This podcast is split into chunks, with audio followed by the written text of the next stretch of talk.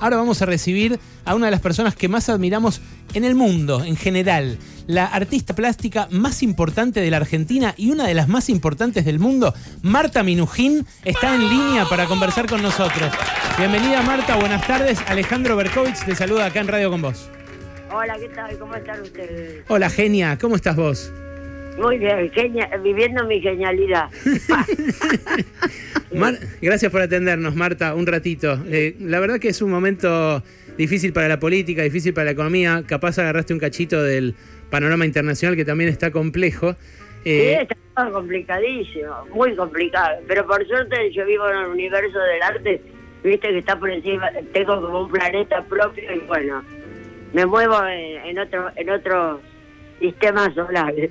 Marta, vos que eh, completás tu obra en el público, que, que, eh, Sí. integrás al público a tu arte, no sé, qué yo, lo- Siempre, siempre, porque no me gustó, viste, cuando iba a los museos, hace muchos años, cuando tenía 20 25 años, creo que fui a la televisión y decía, hay que romper los museos, tirar Sí. los museos, porque- pero en realidad no amo los museos, yo aprendí mucho arte mirando, pero el tema es que lo que no me gustaba es que eh, los espectadores eran espectadores como estar sentados en el cine y no debía ser así, como que el arte era una cosa que la gente tenía que sentir que era parte, porque en el fondo todo el mundo es una persona creativa, sea lo que haga, es decir, la señora que arregla las macetas en la o, o arreglar los, no sé, las tazas de una determinada manera, ya, ya es una forma creativa de, de comunicarse, ¿no? Marta, pero Entonces, vos, por ejemplo, eh, cuando hiciste el, el obelisco de pan dulces, que se completaba cuando la gente se llevaba los pan dulces,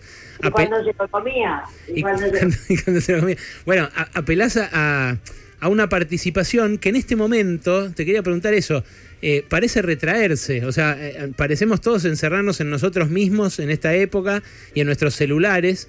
Eh, ¿Y cómo haces vos para seguir integrando al público en ese arte? Para, para... Bueno, ahora próximamente, viste, son 40 años de democracia y voy a hacer ahí este, la plazoleta que da Puerto Madero detrás de la Casa Rosada, voy Sí. a hacer de vuelta por un mes el Partenón de libros. ¿En Y- serio? Mirá. de libros prohibidos, pero no solamente la última dictadura, sino eh, Onganía, las otras dictaduras que hubo, que siempre prohibieron y ahora están volviendo a prohibir, por ejemplo, en Rusia están por- prohibiendo ya todos los libros que de Ucrania. Mirá. Entonces, este, ahí la gente se va a llevar los libros prohibidos. Qué siempre. Lo hice también el, eh, el Lobo Marino de Alpacones, El- en Mar del Plata, que está en el Museo del Mar. Pero, Hice y- en la torre de pan lactal en Irlanda, el obelisco de pan dulce y la Venus de Milo de queso. Hermoso. Marta, pero ¿cómo haces para que no, para que eh, la gente no se retraiga ante eso? ¿Tenés un método o simplemente eh, No, a toda la gente le encanta, va y participa. ¿Cómo que se retraiga? Ahora te entiendo. y que es una época en la cual no, no estamos, no sé si es lo mismo eh, participar hoy en una obra de arte eh, que en los 70 o en los 80. ¿No te parece más difícil sorprender ahora o hacer que la gente levante la vista? No, no, para nada, la gente ama y lo hacen inmediatamente, hacen cola, no para nada. Porque esa parte de la gente que le encanta, se te ofrecen algo y lo podés agarrar y llevarte y ser parte de una obra comunitaria, todo el mundo lo hace, para nada.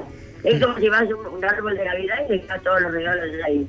Todo el mundo los agarra. ¿Entendés? Sí, total. Está acá mi amigo, mi amigo Nahuel Prado, también te quiere hacer una pregunta.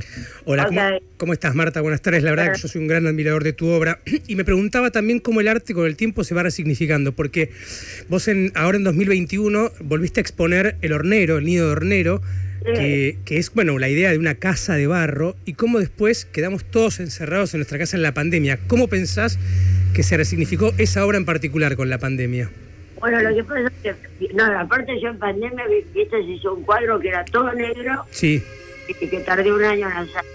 Se llamaba Pandemia, que para mí es el mejor cuadro de mi vida porque estaba encerrada acá y son tiritas de tela pintada, Ujú. una por una y pegada, 27.900 tiritas. ¿sabes? Increíble. Pero porque pero ese cuadro lo refleja a todos. O sea, si todo el mundo después lo puso en el Museo de Bellas Artes y la gente durante ocho meses y la gente lo veía y se sentía parte.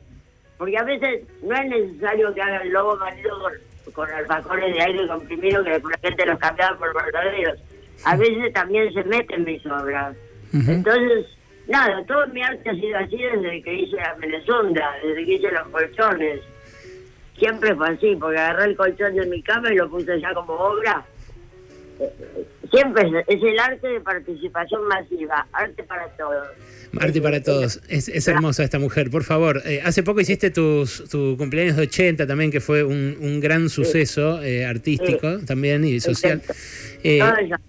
¿con, con qué te, ¿Con qué escena te quedas de ese cumpleaños, Marta? ¿Qué fue lo que más te gustó?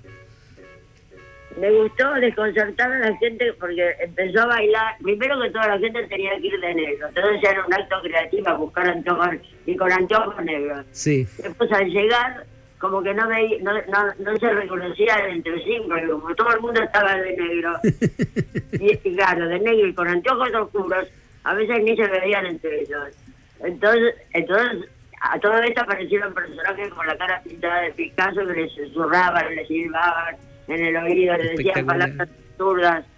Estaba todo el mundo mareado, entre ellos con la marcha nupcial, porque me casaba con la eternidad, y ahí inmediatamente empezaron unos valses y yo empecé a sacar a bailar a toda la gente y todo el mundo bailaba el baile. Entonces todo el mundo estaba sorprendido. Aparte llegué en un colectivo. En un colectivo. todo- Con 10 personas con todas las máscaras. Eh.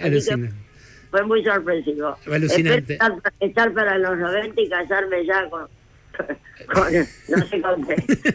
Ojalá, Marta, por supuesto. Eh, escúchame, yo, vos es que eh, a pesar de que me gusta mucho tu arte y, y trato de, de nutrirme de lo creativo en lo posible, soy economista.